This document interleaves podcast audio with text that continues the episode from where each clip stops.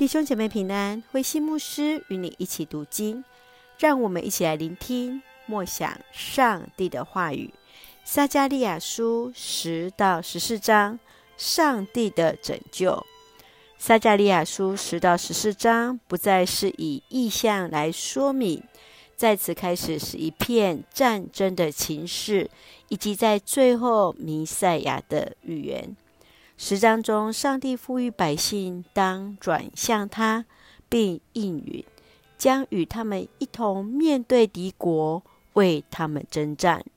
十一章，先知预言在犹太人身上的惩罚，这是因为他们拒绝了上帝，透过历史回顾的方式，警告他们犯罪的结果。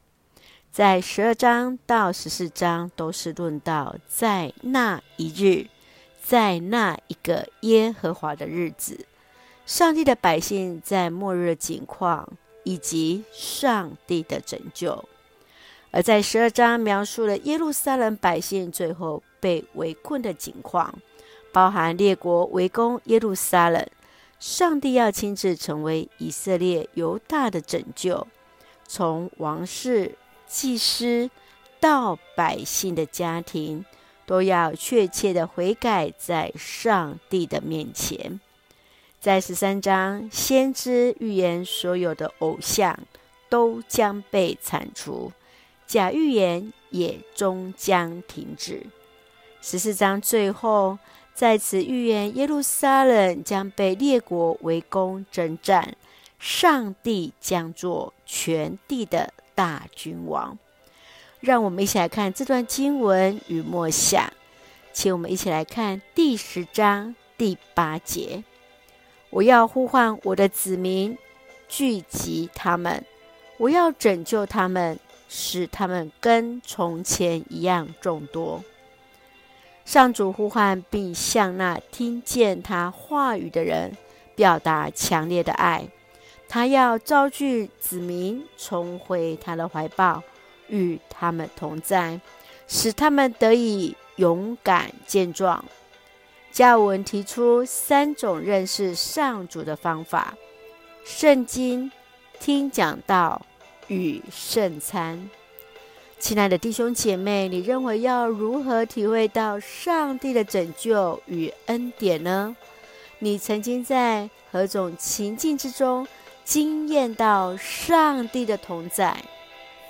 接续，让我们一起来看十一章第七节。我拿了两根木杖，一根叫恩惠，一根叫合一。这样，我开始牧放羊群。撒迦利亚如同牧羊人般带领那被压迫在困境中的以色列人。他以恩惠和合一的两根木杖。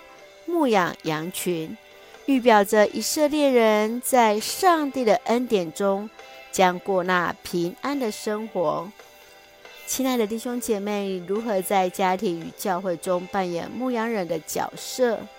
你会如何使用恩惠和合一的木杖牧养羊群呢？最后，让我们一起来看十四章第十一节。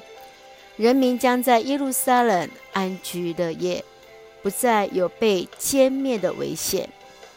耶路撒冷在掳掠中，因着上帝的进入，而得以有活水从耶路撒冷流出，使得百姓得以安居乐业。先知再三呼吁百姓，当以信心和行动回应上帝的拯救与应许。凭着信心回应上帝的应许，亲爱的弟兄姐妹，你认为如何相信上帝的应许？你自己又如何去经验到上帝的拯救呢？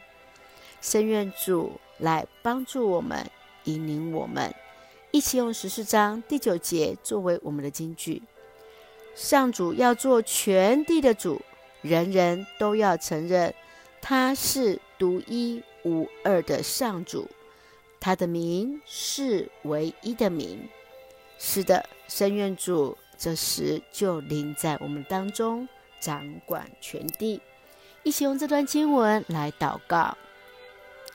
亲爱的天父上帝，感谢上帝在每个世代中掌权，深信上帝始终保守带领我们，审判的主，公义的上帝，求主保守我们所言所行和主心意，得以站立在主面前。使我们重新有那信心，看见你恩典的作为，生命得以保足。感谢主赐福教会弟兄姐妹与我们所爱的家人身心灵健壮，恩待我们所站立的国家，所爱的台湾有主掌权，使用我们每一个人做上帝恩典的出口。感谢祷告是奉靠主耶稣的圣名求。阿门，弟兄姐妹，愿上帝的平安与你同在，大家平安。